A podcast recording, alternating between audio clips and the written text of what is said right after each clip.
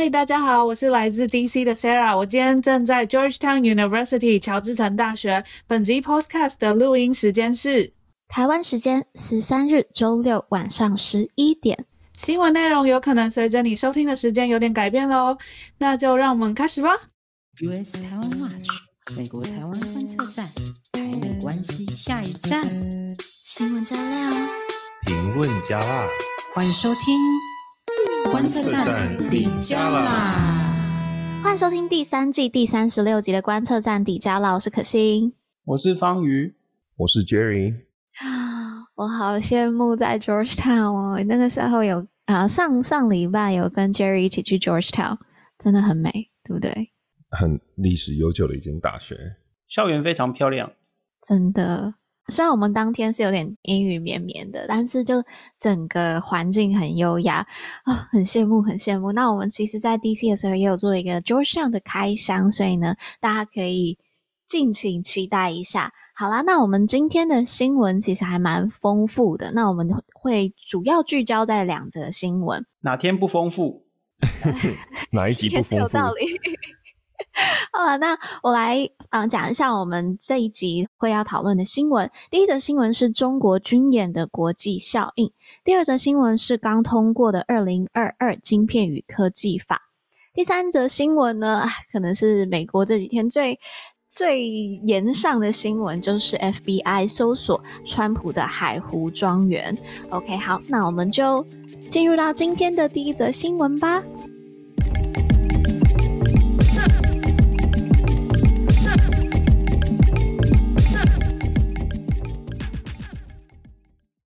好，其实这一则新闻，第一则新闻就是那个中国军演嘛。那我自己的感受是在台湾的朋友们就都是去看瘦子演唱会的人去看瘦子演唱会，然后过七夕的人过七夕 就是。但是美国这边就是很紧张，而且我前几天礼拜二。就是坐车来纽约的时候，然后他就说：“哦，你从哪里来？”我就说：“我从台湾来。”然后他还提到说：“天呐，你们现在台湾是不是很紧张？我很为你们感到担心。”就是在来的路上，还有到纽约之后，都蛮有，至少我算一下，有四五次的机会，就是听到美国这边的民众感受到台湾局势的紧张。但是啊、台湾这边就好像是比较，就像之前那个 Brian 讲的嘛。Background noise 对于中国这种军事威胁，好啦，那呃，我们今天就是针对于中国的这个军演，我们会分几个题目来讨论，就是包括中国他做了些什么事，然后还有这个国际效应，还有美国这边的反应。那我先讲一下，就是现在中国他在军演之后十号呢，他们就发布了一个一万三千多字的一个白皮书，那它这个题目叫做《台湾问题与新时代的中国统一事业》。哇！谁给你统一事业啦？啊，然后它里面提到的就是，呃，其实就复述嘛，台湾是中国的一部分，然后以和平统一、一国两制来解决台湾问题的基本方针。然后它也里面就是说不承诺放弃使用武力。那这个白皮书基本上是，就是上一次发是一九九三年跟。两千年的时候，所以这份是第三份，然后是习近平任内的第一个对台湾的白皮书。那他在里面当然也有提到台美的部分，他就提到就说美国在打台湾牌，那严重危害了台海的和平稳定，妨碍中国政府争取和平统一的努力。blah blah blah blah blah。那如果再继续发展下去，会导致啊、台海情势紧张持续升级，然后造成巨大的风险。然后呢，要求美国应该要去遵守这个一中原则，就是到底为什么要遵守一中原则？然后呢，要用实际行动呢去履行不支持台独的这个承诺。首先，现在问一下方宇好了，就是跟之前的白皮书比起来，你觉得这一份白皮书有什么不一样的地方？我首先必须要说一下，中国这个军演啊，就是他其实在这个佩洛西访问台湾之后，立刻又再发了这一个一万多字的白皮书。这个不可能是一夕之间生出来的，一定是已经规划很久的嘛。所以其实。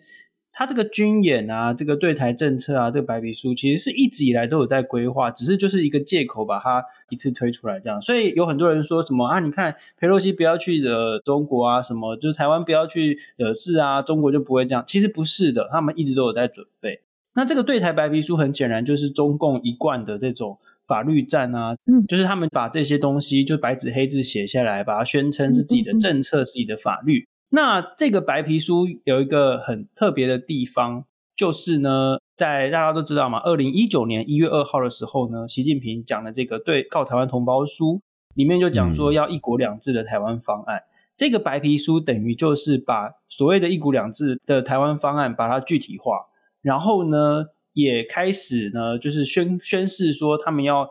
寻求各方的资源哈，并不只是跟台湾政府，还有跟台湾的民间社会、跟政党等等，就等于是昭告天下说，大家一起来帮我们统一哦之类的哈。那第二个特点呢，是我自己认为哦，这份白皮书对台湾的这个立场是有显著的倒退。怎么说呢？就是在前面的白皮书里面都有提到说，哎，以后如果统一的话呢，那我们就会让台湾人自己统治台湾，就是他们不会派人过来统治之类的。都马是假的啦，大家都知道都马是假的，但他至少要宣誓一下嘛，对不对？你看像香港那样子啊，都大家都知道是假的嘛，啊、就是说所有的特首都要经过北京的清点啊，或什么的，或者是比如说有五个人出来选特首，这五个人全部都是中共所同意的才能出来选，类似像这样哦。但是以前他们会宣誓说，哦，我们不会派人去治理台湾，台湾人会自己统治。这次没有，他们以前说会说，我们不会派军队到台湾。但是这次也没有讲哦，所以这个显然从这两点来看的话，是这个中共对台湾的这个立场的很大的一个倒退哦。但是其实不管是他前进或后退，反正这些东西讲的都是没讲。冷知识，请问一下两位，第一个适用一国两制的一个地区是哪里？第一个使用的，第一个接受并且使用，曾经实行过第一个实行一国两制的地区是哪里？哦，我好像这样，西新新疆。西新疆还是西藏吗？没有错哦，那答案是西藏哦。那西藏后来发生什么事？啊、就解放军开进去啦，哦，一然后这个就是达赖喇嘛逃亡至今啊，对，一国两制。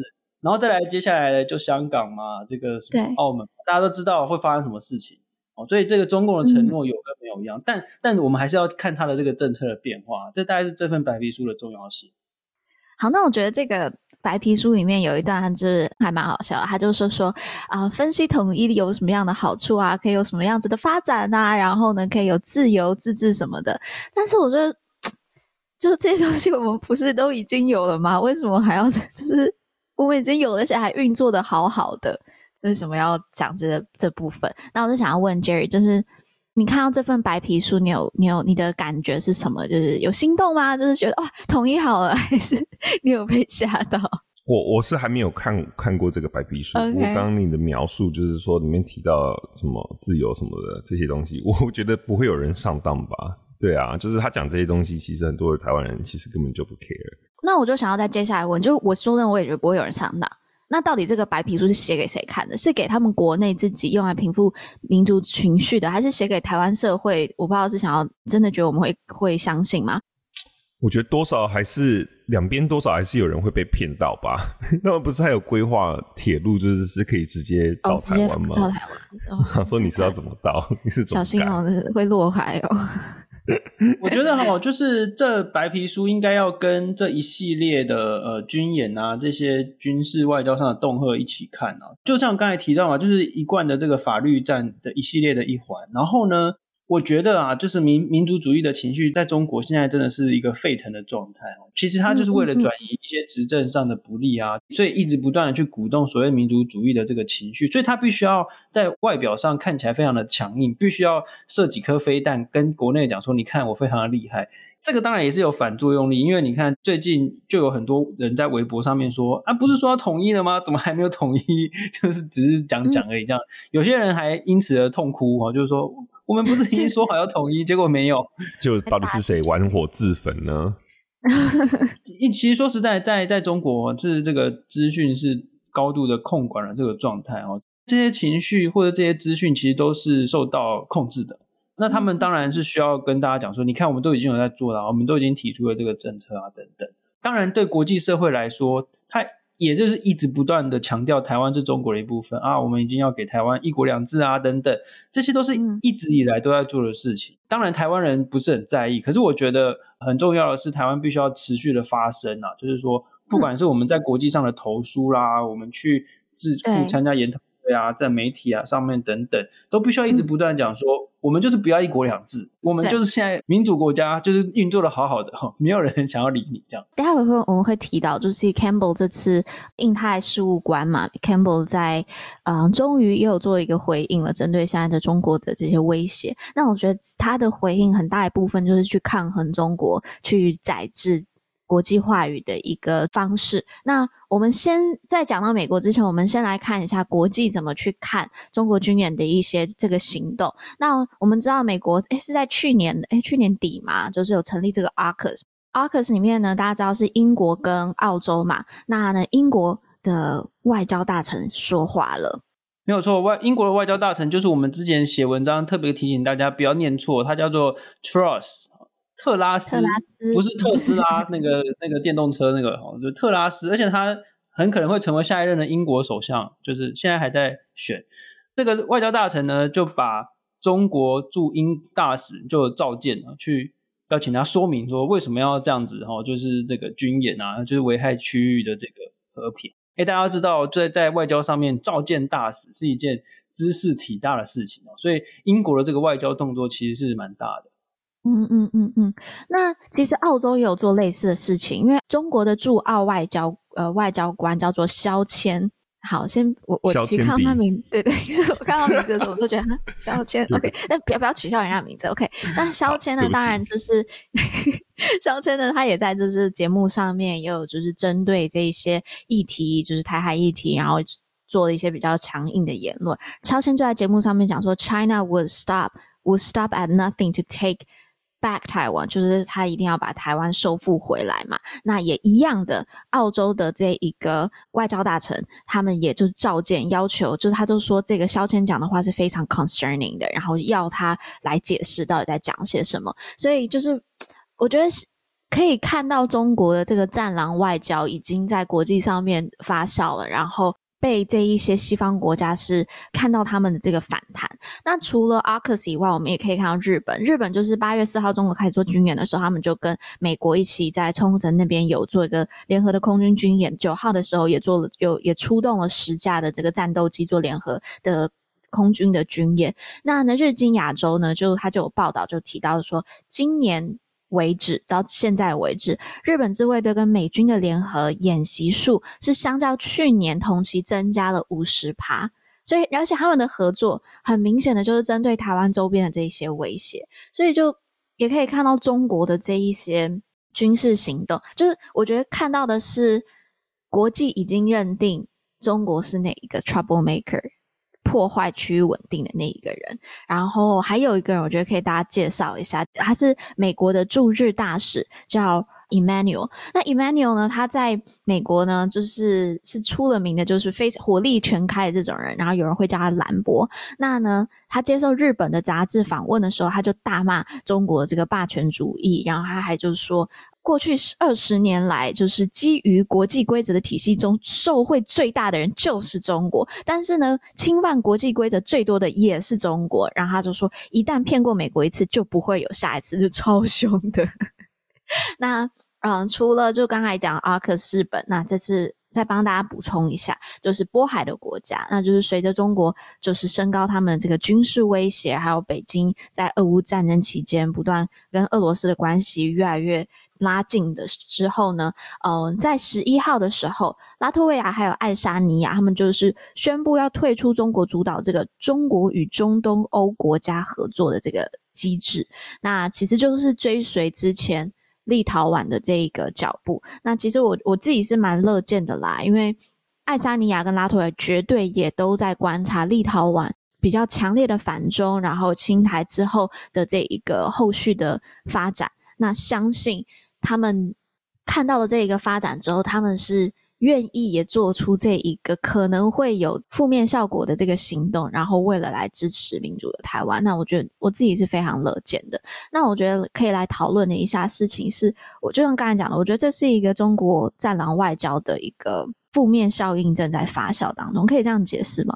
当然可以啊，因为我觉得最有趣的是像法国，因为我们看到 Facebook 上面有很多那个在关注法国的这些粉砖，都在纷纷的报道说，哎，法国媒体最近有多么的常在讨论台湾，而且每一个都是讲说民主有多重要。然后对比的是中国驻法国的大使叫做卢沙野，是不是？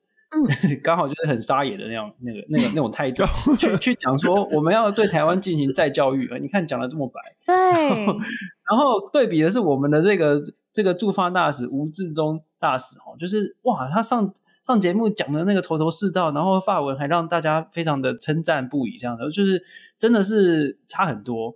那我觉得还有一个特别需要跟大家呃这个分享的一个新闻是，日本媒体报道说哈，就是之前那个飞弹啊打日本经济海域啊，并不是什么不小心的哦，是习近平下的指令。也就是说呢，习近平就是真的就是名副其实的这个总加速师。你看他就是故意去打一下日本的这个经济海域，然后让日本全部都开始讨论说，真的是台湾有事，这个日本就有事。所以这个就是标准的战狼外交。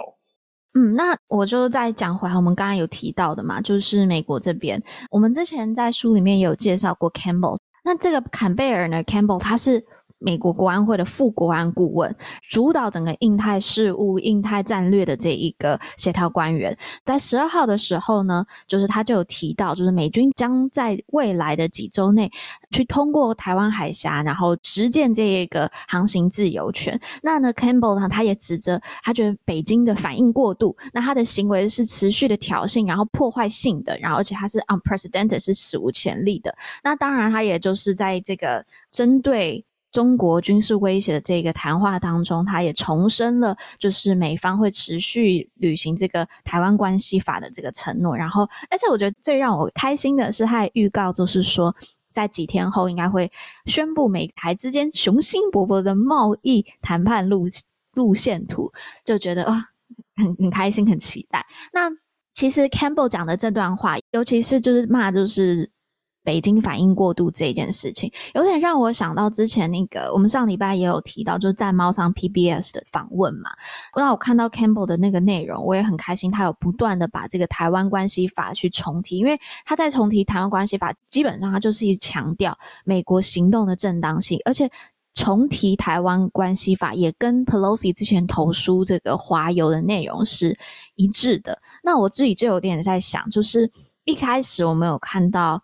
呃，面对 Pelosi 来台，美国的立法机关跟行政机关有一些分歧，但现在感觉从 Campbell 的论述当中，我觉得他们的那个分歧消失了。就他们 Campbell 在讲的话，其实就跟 Pelosi 讲的话是一样的。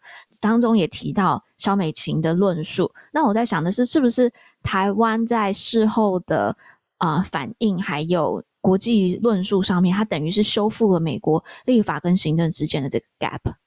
呃，我觉得当然在表面上的谈话是是这样没有错啊，这个方向是正确的哦，就是的确美国应该要回应一下，嗯，因为这次美国的反应其实让人觉得不是很安心呢，因为你看哦，这一次的军演在各方面范围方面跟中共出动的军力方面都远远的高过于一九九五、一九九六年的台海危机，对，那个时候只有发射飞弹，而且没有发射这么多颗。这一次是不止发射了飞弹，整个军队的出动，整个这个航舰啊，什么都出来。可是美国的反应很少，欸，诶 有没有？你看这前几天，哦，对，赖以忠老师有提到这件事。对啊，拜登出来讲一下说，哦，我们 concerned，我们已经知道了这件事情，好像云淡风轻。嗯。一方面这是好事，就是说中国就是想要吓你。结果台湾人没有被吓到，美国人也不不 care 这样子，不跟他们，台湾人都是就是在过七夕嘛，然后还有动动漫展之类的，对，美国人也没有没有 care 你，就是有点不甩你的样子。可是你想想看，好像有点不太对劲，因为你看中国是真的出动一大堆东西，假设有什么意外 怎么办？美国完全没有也想要出动的意思，所以我们好像看起来会有点怕怕的。比如说美国，你到底你的 commitment 在哪里？这样子。因为拜登还自己说，才连续三次说会协防。对啊，那那可是中国这样出动成这样，你好像就是都没有怎么样。反正当然你也可以解释说，美国的情报很精准，就觉得中国没有要打。OK OK，可是你至少表面上要做一下样子吧。嗯，那所以你看这次那个 Campbell 他终于出来讲话说，哎，美军要通过台海，而且是这个航空母舰啊等等，还有美台的这个贸易谈判，这个是最实质的东西，我们非常期待见到。不过我必须要提醒大家一点，就是。为什么在这个时候要航空母舰通过台海？因为，呃，根据很多人的研究，中共假设要登陆台湾的话，有两个最适合的时间，一个是三月底四月初，就是看那个海象的话，就是那个海面啊，还有天气等等。三月底四月初是一个时机，另外一个就是九月。所以美军在这个时候宣布说要在未来几周通过台湾海峡，这个是有它指标性的意义。九月也是因为海象吗？就是海象，就是在那个时候比较没有风浪，然后比较就是洋流啊什么的。哎，大家可以去看那个 Ian Easton 的那个《中共攻台大解密》这本书，里面都有分析。然后、啊，但其实不止他了，就是很多人其实有已经就有分析过，就是假设要登陆，这两个时间是最适合的。对，我自己也是觉得这一次美国就像方云讲的，很多人都觉得说他们的反应真的是有点不足，然后尤其是一开始不少人对拜登政府其实是有所批评，就觉得他对于对。台或是所谓的对中政策，就是非常的暧昧，就是非常的不清晰啦。就是一下子说三次说要防卫台湾，对不对？就是要保卫台湾，但是又马上 war back，然后呢之后又放出像这样子，譬如说我们看到就是这一次美国的通货膨胀，然后呢就一直不断有新闻出来说，哎，可能要跟中国要协谈，把川普时期的贸易的 tariff。给拿掉这样子，然后就一下有，一下没有。但是你知道，像叶伦跟贸易代表戴奇，他们之间也有分歧，所以他们很多对中政策，甚至现现在看到对台湾的态度，就是一直都不是很清晰，所以让人家觉得就是到底在搞什么。而且这个绝对对于化解就是台海紧张局势是没有帮助的，因为你一直反反复复，然后对台湾就是对。那幸亏这一次后来呃，Pelosi 有来。然后以及就像刚刚可心讲的，就是 Campbell 终于讲出了一些比较能够稳定人心的谈话，大家才觉得说可能好像有一些眉目了。他们就像你刚刚讲的，就是这些行政部门内部有一个共识，但是我觉得这个可能还是要观察，不要太快的乐观。嗯嗯嗯嗯，我突然想到一件事情，就是在川普执政的时候，就是常会看到一些。嗯、呃，外交评论的文章就大骂川普没有 grand strategy，就没有大战略。商人嘛，所以他有点像谈判然后，有时候有反反复复。那等到了拜登上来之后，就看起来比较大战略，毕竟他就是重回这个多边主义嘛，就是他的这个大战略。但是感觉还是一样，就是他的这一个，我不不知道是拜登个人的个性上面呢，就有可能比较没有，就是川普那种魄力的这种。感觉，然后也会被人家批评这个反反复复。那确实，我觉得就像刚才 Jerry 所提到的，我觉得对于台海的紧张情势，然后还有面对中共的这一个军事威胁，还是希望美国可以再有一个更坚定的一个回应。嗯，好，那我们就进入到第二节新闻。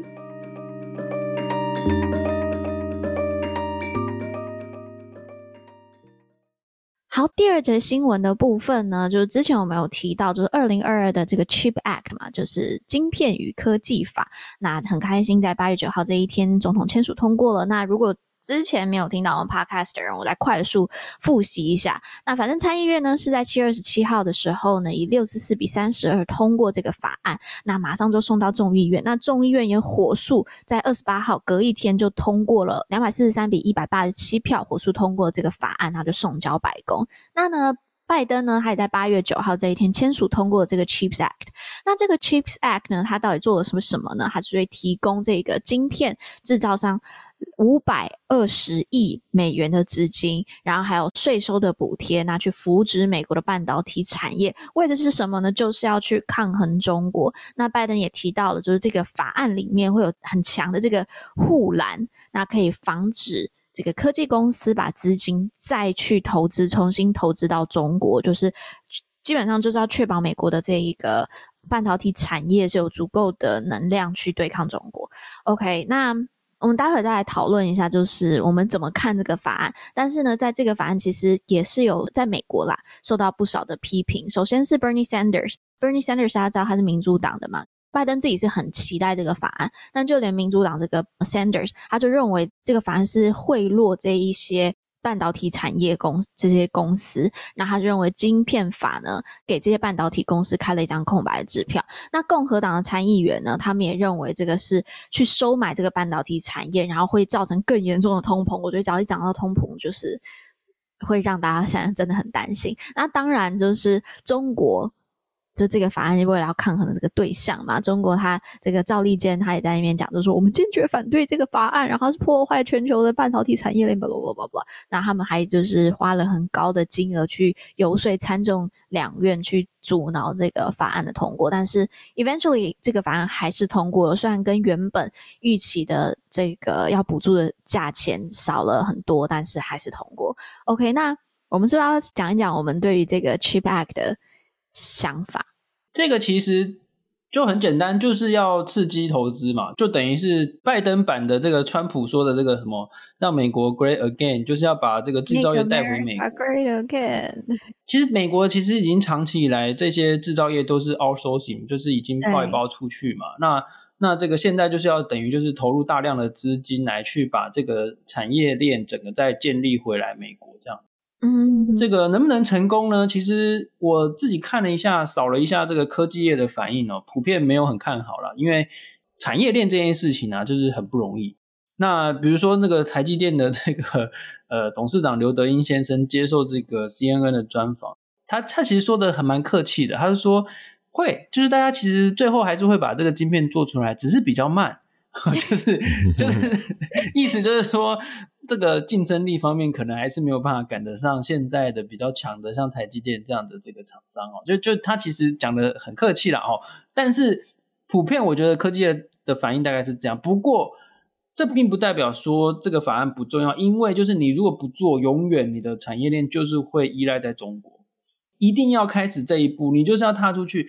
我觉得 Sanders 的批评也很对啊，对，没错，这个就是要贿赂科技业啊，没有错啊，你就是要投钱给他，提供给他诱因，让叫他这些制造业厂商、科技巨头赶快回来吧，赶、嗯、快回来吧，没有错，这个就是你要说是贿赂也可以了哈。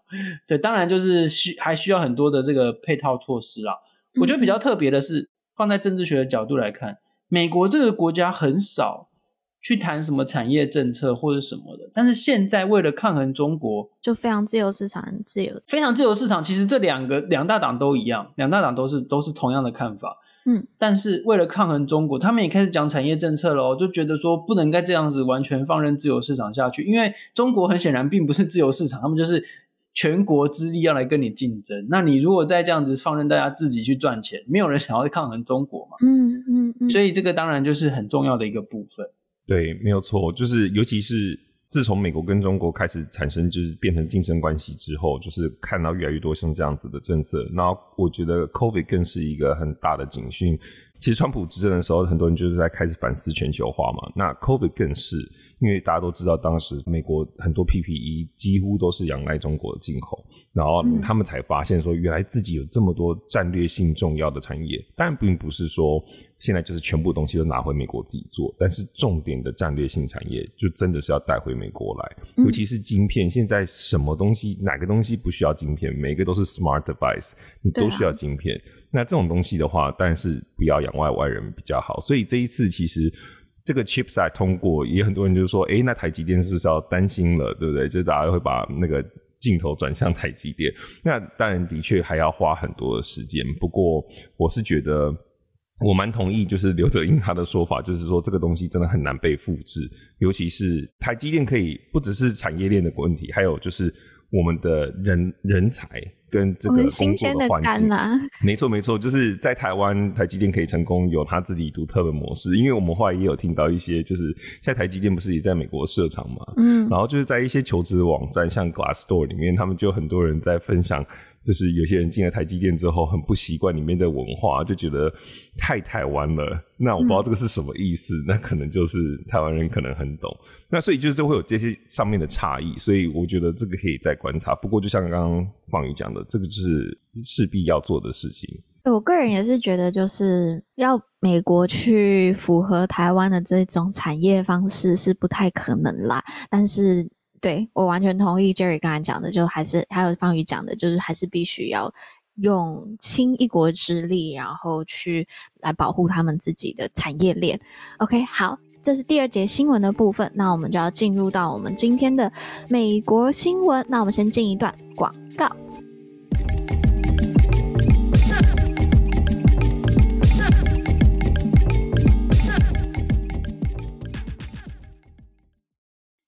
首部以二零一九年香港反修例运动为背景创作的剧情片《少年》，在年初于台湾上映后，现在也要在美国休斯顿上映了。故事讲述自香港政府为强行通过引渡逃犯条例，出现多次大型示威及武力镇压后，多名年轻人先后跳楼自杀，以死明志。元朗暴动之后，曾被捕的十七岁女中学生 Y Y 在 IG 留言自杀，引发朋友、社工甚至素未谋面的手足组成小队全程搜救。尽管面对港府以优势警力强硬镇压，整部电影却贯穿着纵使徒劳无功，绝不无疾而终的精神。欢迎休斯顿的朋友，现在就到观测站底下啦！这集 Podcast 的叙述栏点击购票链接，一起支持香港。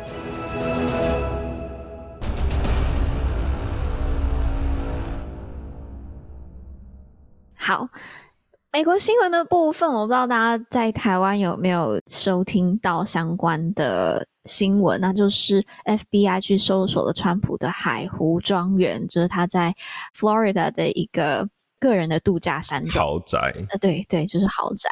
那这件事情在美国这边是真的，就是这一周来的最大的新闻。也听到了很多阴谋论，包括这是不是一个政治的一个复仇记等等等等等。好，但不管怎么样，Jerry 先帮我们就是回顾一下到底发生了什么事。OK，那事情其实就是 FBI 在美国当地的时间周一八月八号的时候呢，对川普位于 Florida 的海湖庄园就是 Mar-a-Lago 进行搜索。那第一时间，川普跟他的支持者们就是轰击 FBI 的这个搜索毫无根据，然后以及。我觉得台湾人可能很熟悉这样的词汇，就是动用国家机器做政治追杀。国家机器，对，国家机器出现了。但是呢，就是后来根据 Wall Street Journal 的报道，在这一次的搜索，其实是有起出的十一组的机密文件。那其中四组它的标记上面的那个 label mark 就是直接写 Top Secret，然后三组是 Secret，然后另外三组是 Confidential。嗯、那其实这个都是。机密的意思啦，那可能等级有所不同。那当然，top secret 大家就是可以可以知道，就是非常机密、极机密这样子。嗯嗯嗯嗯。然后还有另外一组文件是上面是写着 various classified，然后 TSC SCI document。那这个可以帮大家补充一个冷知识，嗯、就美国情报安全冷知识，就是 TS 的意思就是 top secret，SCI 的话就是 sensitive compartment information，就是必须要分开保管的资讯。嗯那这些机密文件其实本来是应该被保管在安全的政府设施当中，那它是都是属于联邦的财产哦。就是这这这包含什么？你就是身为总统，其实你写过的一些 note，然后你写过的一些纸条什么的，这些全部都算是 presidential document。然后呢，这些都是机密文件，其实是属于联邦的财产。但是后来却在川普的住宿寻获，所以其实 FBI 的搜索并不是无中生有啦。那事件发生之后呢？其实周一新闻，台湾是父亲节嘛，那美国父亲节是另外一天。但是就是新闻出来之后呢，共和党人就是简直是气炸了。就是你如果看美国新闻，你可以发现两种不同的用语。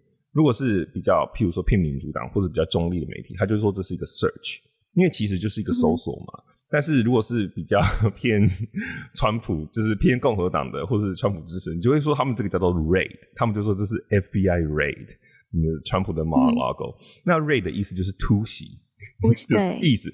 但其实呃，其实并不是突袭，因为他们其实是有一个合法的程序，就是有搜索票，然后进行搜索这样子，就是按照程序来。而且这一次特别不同，是因为他是要求我们的啊、呃，就是美国的司法部长来签署，就是后来司法部长后来自己有出面承认，就是说是他亲自同意，就是申请搜索票，嗯、就是他是跟当地的法院申请搜索票。是他自己同意这个行动。嗯，现在川普的支持者出来就说要他们出示搜索票，因为觉得川普就是受害者。嗯、他们就说这是拜登的流氓司法部门。但是其实有趣的是，被搜索的当事人其实会有一份那个搜索票，那个 warrant copy。所以对，所以其实他本来就是知道了。对，就是很多人就说，大家都一直要求，就是叫司法部长出来踹供，然后把那个搜索票公布出来，证明你就是这一次的行动是有凭有据的，是一个合法的行动。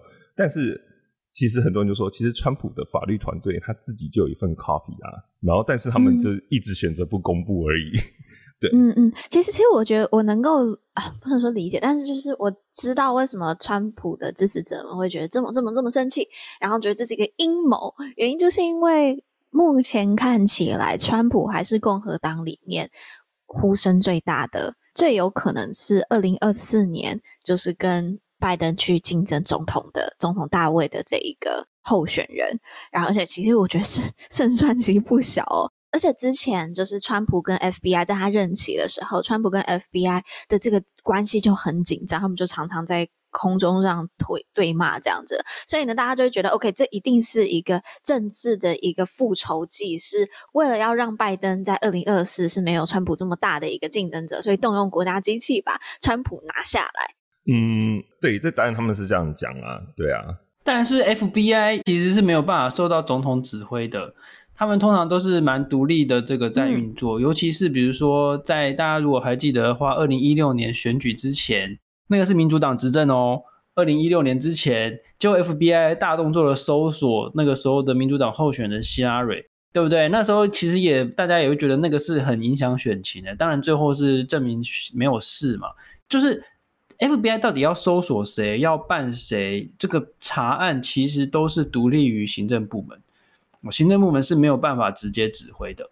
没错，其实就像我们之前讲到的，就是美国它三权分立，就是所以其实像 Pelosi 访台，很多人就说，哎，为什么拜登不阻止他？拜登当然可以，就是你知道劝说，但是就他没有办法去干预这件事情，对啊，那这一次其实的确第一时间大家也是想到二零一六年希拉蕊，不是说 email server 然后把 email 给 wipe out 吗？对，然后大家就想，哎，这这不同样一件事情吗？这些本来是应该要在你。总统卸任之后，这些文件都要归到就是他们的档案局去保管的。那你怎么可以自己带回去呢？这个行为不是跟希拉里当时一样吗？所以很多人第一时间就把这两个做了比较。嗯，很有趣的是，他批评 FBI，但是现在这个 FBI 的局长其实是川普自己任内的时候任命的。所以是，嗯、如果你真的要说这样讲的话，其实也算是他的自己人啊，怎么可能自己人收自己人呢？所以就是说，就是回到刚刚方宇说的，其实这个都是独立的呃运作这样子。然后现在比较激进的一些共和党人，甚至说就是要 defund FBI，然后这又让很多人觉得很讽刺，就是因为当时在二零二零年的时候，BOM 的时候，比较偏 liberal 的那群人就是 defund the police，然后呢保守派反而就说。警察很重要，怎么能够 defund the police 呢？就是都是 law enforcement 嘛，执法人员。然后结果现在是反而是保守派这边自己先跳出来说要 defund FBI，那 FBI 也是 law enforcement 啊。别人就是说啊，所以就是方便的时候才需要支持他，方便我们自己的时候，convenient you only support it when it's convenient to you 的这种心态啦。所以这个都是后来延伸出来的一些讨论。我这边想要特别讲一下，就是这都是很 political 的 discussion，但是我觉得很有趣的是，为什么很多人可能会想说，为什么 FBI 可以搜寻前总统的住处，对不对？到底是凭什么？